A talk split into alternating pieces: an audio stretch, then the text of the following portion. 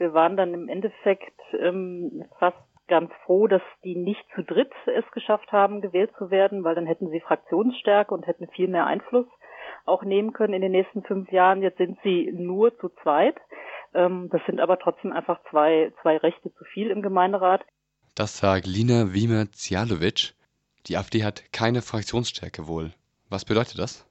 Keine Fraktionsstärke zu haben, das bedeutet erst einmal weniger als drei Abgeordnete im neuen Gemeinderat. Die AfD hat zwei, ist mit zwei Personen in den Stadtrat eingezogen. Und das bedeutet auch, dass es gewisse Restriktionen dabei gibt, welche Anträge man stellen kann und wie auf diese Anträge reagiert wird. Derzeit sieht es auch so aus, als würden keine anderen Listen oder Parteien mit der AfD eine Fraktion bilden, zumindest nicht bei denen, bei denen wir uns umgehört haben. Die FDP hatte letztes, ähm, in der letzten Legislaturperiode auch nur zwei Sitze, stimmt das?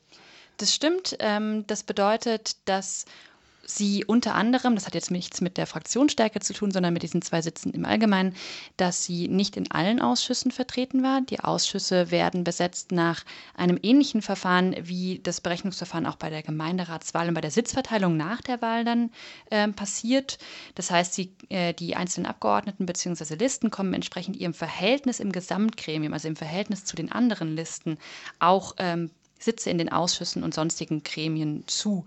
Das Ganze ist aber noch nicht geklärt, weil noch nicht ganz klar ist, wie sich die Fraktionen zusammensetzen. Und äh, das wird erst vermutlich Ende Juli der Fall sein, wenn der Gemeinderat dann das erste Mal tagt. Das heißt, man weiß jetzt noch nicht genau, in welchen Ausschüssen die AfD sitzen wird. Allerdings haben wir die Auskunft von der Stadt bekommen, dass ab zwei Personen es eine höhere Wahrscheinlichkeit gibt, in den Ausschüssen vertreten zu sein. Insofern gilt das auch für die AfD. Mit zwei Sitzen war die FDP letzten Legislaturperiode in elf von 18 Ausschüssen vertreten. Das heißt, eine ähnliche Zahl könnte es mit, den, mit derselben Anzahl von Sitzen auch dieses Mal bei der AfD sein. Genau, wobei die größere Zersplitterung ähm, im Gemeinderat jetzt äh, im Vergleich zum letzten Mal vielleicht auch noch einen Einfluss darauf haben wird. Aber wie gesagt, das ist alles noch nicht ganz klar. Die Situation mit einer Partei vom rechten Rand ist in Freiburg allerdings nicht ganz neu. Bereits Anfang der 90er saßen die Republikaner im Gemeinderat. Die AfD zieht nach der Kommunalwahl das erste Mal in den Freiburger Gemeinderat ein, doch es ist nicht das erste Mal, dass dort Politiker vom rechten Rand sitzen. 1989 haben die FreiburgerInnen drei Republikaner in den Stadtrat gewählt. Das ist eine rechte Kleinpartei, die Anfang der 90er Jahre in vielen Parlamenten vertreten war.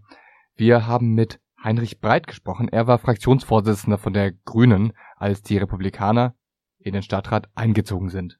War bei uns alle noch ein bisschen, wir wussten nicht genau, was auf uns zukommt, aber es war noch so in Erinnerung, dass auch ähm, weitere zehn Jahre vorher, zwölf Jahre vorher, die NPD in äh, Baden-Württemberg erstaunlich hoch abgeschnitten hatte.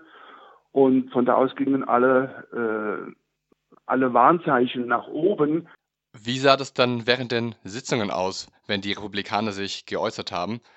Wurden sie, wurden sie ignoriert oder wurde Nein, darauf eingegangen? Sie, haben, sie haben geredet, aber wir haben uns gar nicht äh, groß echauffiert etc., sondern sie haben ihren Beitrag gehalten und äh, wir sind drüber hinweggegangen.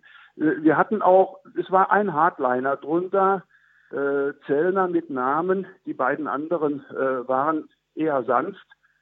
Wie sah das dann während den Sitzungen aus, wenn die Republikaner sich geäußert haben?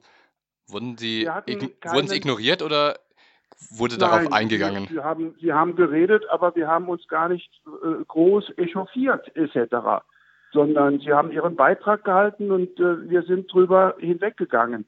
Äh, wir hatten auch, es war ein Hardliner drunter, äh, Zellner mit Namen, die beiden anderen äh, waren eher sanft es war für uns auch in der neunköpfigen Fraktion der Grünen äh, sehr rasch klar und mit großem Einvernehmen haben wir gesagt, wir müssen sie akzeptieren, sie sind demokratisch gewählt, aber wir wollen nicht, dass sie äh, wirklich politischen Einfluss nehmen äh, in dieser Stadt. Sie dürfen in keinem Fall Zünglein an der Waage sein. Dieser Beschluss hatte auch Konsequenzen. Im November 1989 wurde im Gemeinderat noch einmal über den Bau des Konzerthauses diskutiert, damals noch unter dem Arbeitstitel KTS. Nachdem der Bürgerentscheid formal knapp verloren wurde, obwohl so viele Menschen dagegen gestimmt hatten, wie äh, Böhme Stimmen bekommen hatte, um Oberbürgermeister zu werden. Aber die, die Quote war damals noch sehr hoch. Und dann hatten auch die Republikaner im Vorfeld der Kommunalwahl kritische Worte zur KTS verlauten lassen und die manche so interpretieren konnten, wenn die reinkommen, sind die auch da dagegen. Und damit stand für uns gleich eine Glaubwürdigkeitsprobe an. Meinen wir es ernst?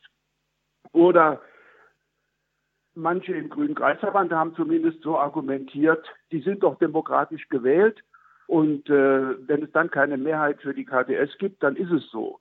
Während ich und auch die ganze grüne Fraktion eine andere Position vertreten hat, nach dem Motto, wenn wir tatsächlich versuchen würden, mit den drei Stimmen der Republikaner das zu verhindern, dann zerschneiden wir ein, äh, ein, ein politisches, wichtiges äh, Kulturgut.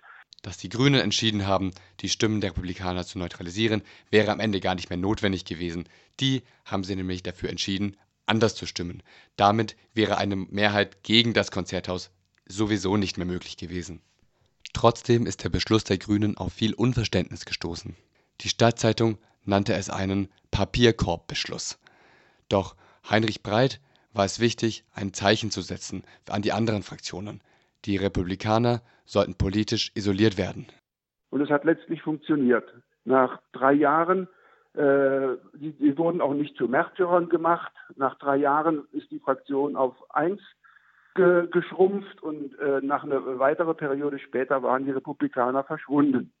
Von dem Altstadtrat Henry Breit haben wir gerade gehört, dass in den 90er Jahren ein Konsens bestand in den Gemeinderatsfraktionen, dass die Republikaner keinen Einfluss haben sollen auf die Politik. Das bedeutet, sie durften nicht das Zünglein an der Waage sein. Und dazu hat sich auch Stadträtin Julia Söhne geäußert. So etwas könnte auch dieses Mal mit der AfD möglich sein.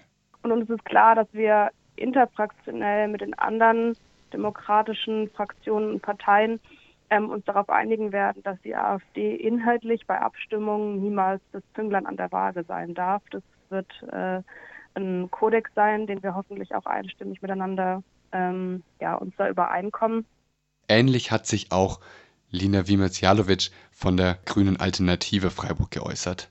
Etwas anders sieht es Kai Feser, der für die Freien Wähler in den Stadtrat eingezogen ist. Naja, ich gehe mal davon aus, wenn irgendein Beschluss ist, wo die Hälfte so ist und die Hälfte so, wird die AfD zwangsläufig mit ihrem Abstimmung das Zünglein an der Waage sein. Also ich gehe mal davon aus, man muss ja schauen, um was es geht, ja. Und wenn wir der Meinung sind, die Sache ist richtig, ja, äh, wir werden es nicht mit der AfD absprechen, aber wenn die zufällig gleich abstimmen, macht es ja keinen Sinn, dass wir sagen, wir stimmen gegen was, wo wir sinnvoll halten, nur weil die AfD auch so stimmt. Die Abstimmungen sind natürlich ein wichtiger Teil im Gemeinderat und in den Ausschüssen, aber wie will man insgesamt mit der AfD umgehen, beispielsweise mit deren Redebeiträgen?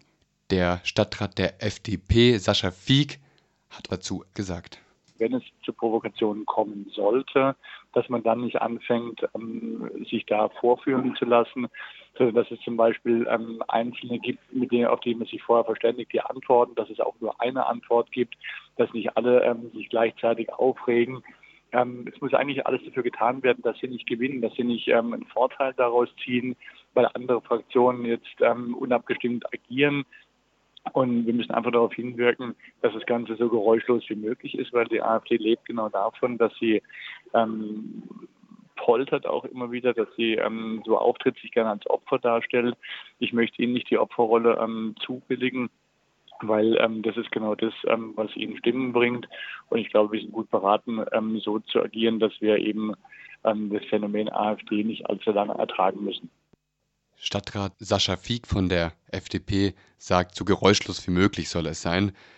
Julia Söhne von der SPD stimmt dem teilweise zu, sagt aber auch, in manchen Fällen müsste man die Auseinandersetzung führen.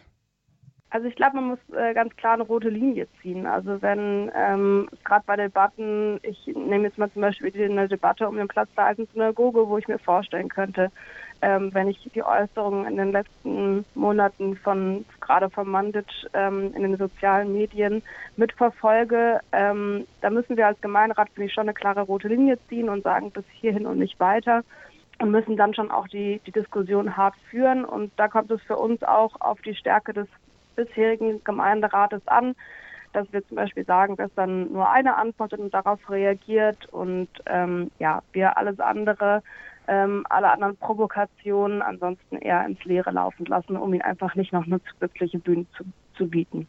Ja, die Diskussion hart führen oder die AfD ignorieren. Diese Frage werden sich die neuen Stadträtinnen und Stadträte stellen müssen.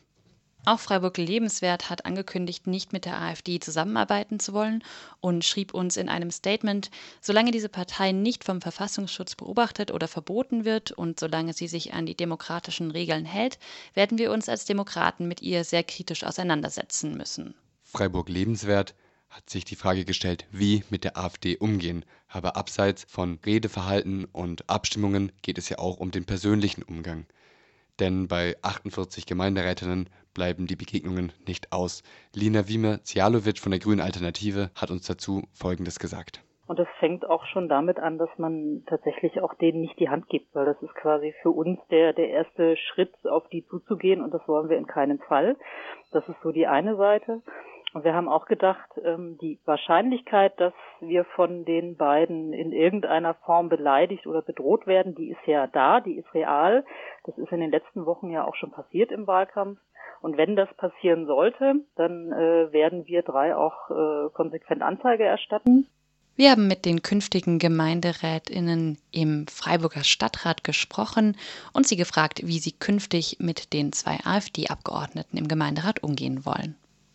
Ab Juli tagt der neue Gemeinderat. Dann werden wir sehen, auf was sich die Fraktionen tatsächlich geeinigt haben und wie sie mit der AfD umgehen werden.